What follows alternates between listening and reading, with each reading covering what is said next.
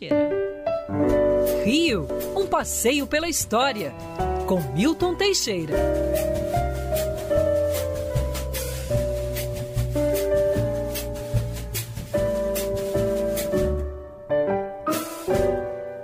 Professor Milton Teixeira, um bom dia para você, tudo bem? Bom dia, Agatha, bom dia, Pinho, bom dia, Brasil, bom dia, ouvintes.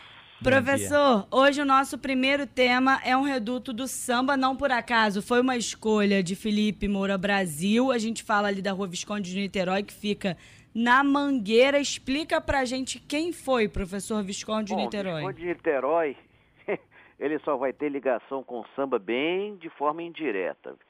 Ele era o, o nome dele era Francisco de Paula Negreiros Saião Lobato, Visconde de Niterói. Ele nasceu em 1815 e faleceu em 1884. Foi juiz, foi político, é, ele foi deputado, senador, morreu como senador, é, foi ministro da Justiça no primeiro gabinete Caxias, em 1861, e foi depois do Visconde do Rio Branco, e, e morreu como senador.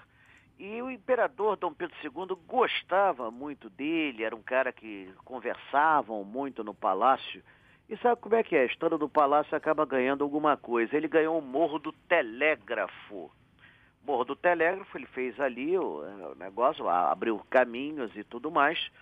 Mas só depois que ele morreu é que o Morro do Telégrafo ficou importante. Ele foi ocupado por uma comunidade ali, como tinha muita mangueira, o morro passou a ser mais conhecido como Mangueira do que por Telégrafo. Ali chegou, inclusive, a ter uma fábrica de chapéus é, que ganhou o nome de Chapéu Mangueira e começou a surgir ali ranchos, associações de samba, blocos e etc. E finalmente, na década de 20, é, surge a estação Primeira de Mangueira. É muito interessante que a família Saião Lobato tentou por duas vezes despejar todo mundo.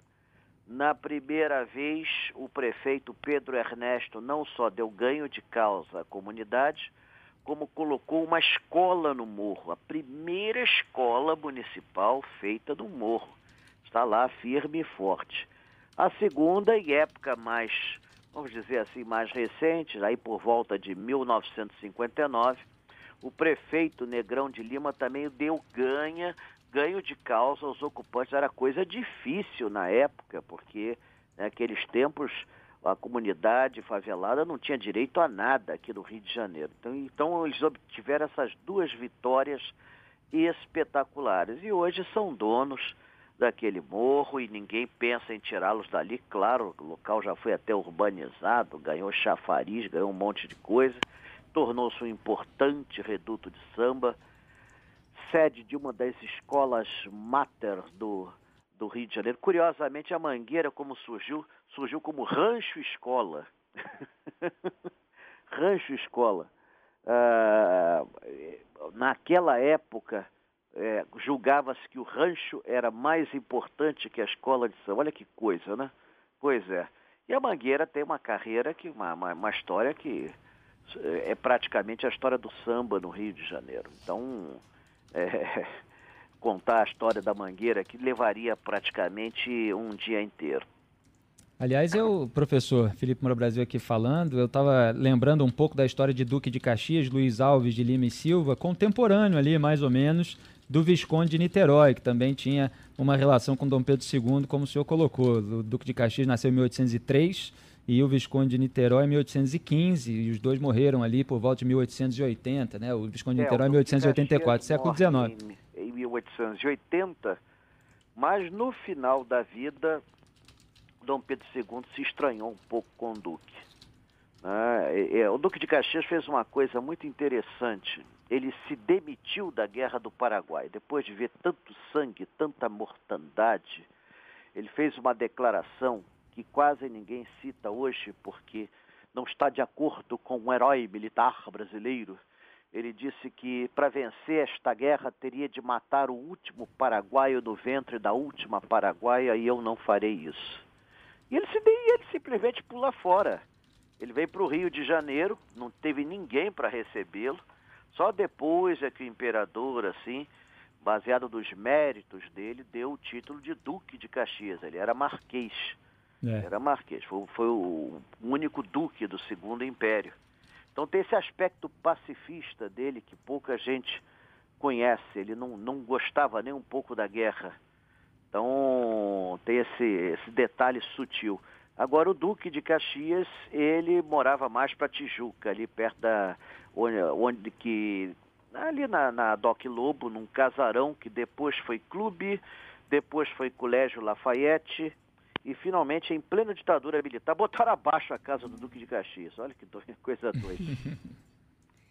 E, professor, o nosso segundo assunto, inclusive, eu aproveito para já atualizar a situação na Avenida Edgar Romero. Mais cedo falávamos de tiroteio ali nas proximidades do Shopping Madureira. Um ouvinte passou agora, disse que teria uma pessoa ferida. A gente já em contato com a Polícia Militar para saber se de fato teve alguém ferido. Era uma ação da Polícia Militar, Jéssica, mais cedo? É, na verdade a gente teve somente a informação do tiroteio na, lá em Madureira e um ouvinte passou por lá e viu uma pessoa supostamente ferida. Ele pediu para não ser identificado, mas mandou um áudio para a gente. Ele passou agora há pouco por lá.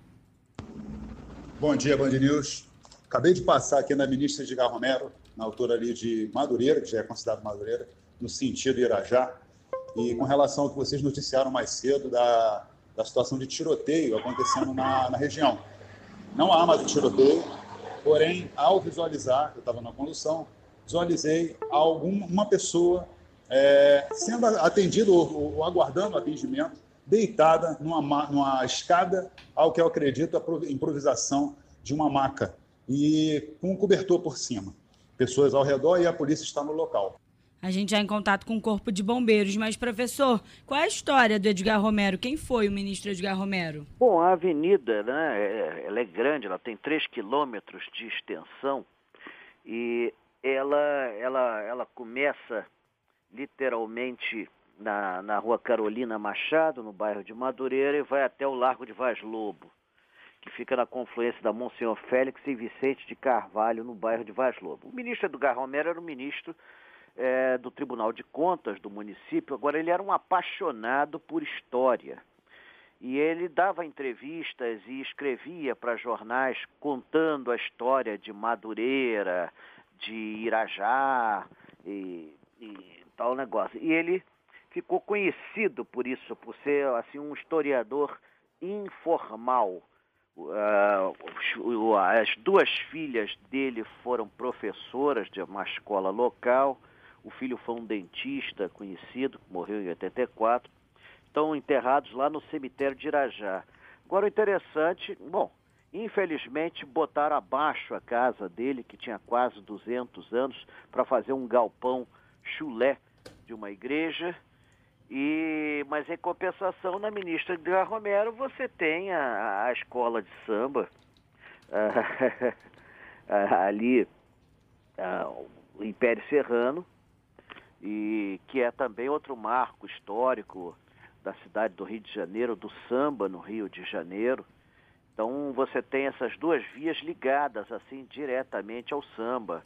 Ali era um local onde existia uma comunidade afrodescendente de porte, né? eles tinham já um, um jongo e tudo mais. E também na década de 30 configura-se a escola de samba que ainda hoje é um dos patrimônios da cidade. Agora a casa do ministro tinha quase 200 anos, essa ninguém mais vai ver. Grande Império Serrano, que saudade da feijoada imperial que eu frequentei muito, muito mesmo no terceiro sábado do mês, ali justamente na Edgar Romero. Quem ia de carro parava no Madureira Shopping, descia aquela rua ali do Mercadão de Madureira, né? E curtia ali Jorginho do Império, grande cantor de sandália no meio da quadra, entoando os grandes sambas enredo da história do Império Serrano e de outras escolas também, co-irmãs, né, como o pessoal do samba gosta de chamar, mas o Império de Silas de Oliveira, grande compositor, tem Aquarela Brasileira, vários outros sambas enredo históricos, e na quadra era sensacional. Até Arlindo Cruz, no auge da sua popularidade, ele dava shows aqui na Zona Sul, no Morro da Urca, né, com ingressos mais caros, com toda aquela pirotecnia, mas você pagava 10 reais na feijoada imperial e via lá o Arlindo de chinelo, comendo seu feijão em pé, de repente descia para cantar, tocava um banjo ali, animava a quadra, junto com vários outros compositores, músicos que sempre passavam por lá, e a eterna rainha de bateria, Quitéria Chagas, que tem tido aí uma atuação também nas redes sociais. É, um beijo para ela, que também era é, extraordinária ali, sambando com toda a elegância. É um pessoal do mais alto quilate do samba. Eu só tive a oportunidade de ir numa dessas feijoadas. E mesmo assim foi muito interessante. Foi um passeio guiado, onde a gente comia em cinco lugares diferentes e terminou na feijoada. Você imagina como é que nós chegamos lá, né? Maravilha, professor. É, é por isso que engordei. professor Milton Teixeira que volta ao longo da programação. Antes da gente encerrar, professor, já tem passeio à vista? Olha, só passeio virtual lá no final do mês. Tivemos agora o do dia 5, que teve 400 e tantos passeantes e ainda vão ter mais, porque ó, você pode assistir a qualquer hora, a qualquer momento.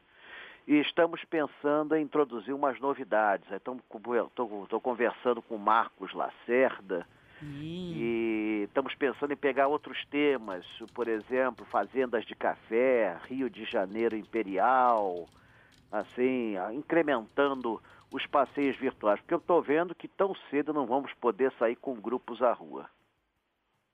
Do jeito que o negócio está, ainda Fazendo... mais eu sendo de grupo de risco. É.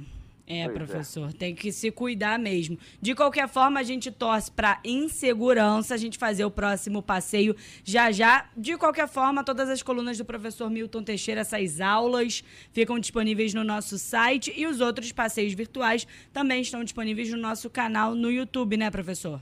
Perfeito, qualquer um pode acompanhar e eu creio que na medida do possível, é o que se pode oferecer no momento. Estão proibidas as aglomerações e tudo mais, e meus passeios provocariam, é, obviamente, as autoridades caso fossem realizados. Inclusive, amanhã é, eu teria a feira de antiguidades, a feira foi adiada por conta desse lock, mini lockdown do Rio de Janeiro. As feiras uhum. especiais, e a feira da Praça 15 é uma feira especial ela está suspensa por enquanto.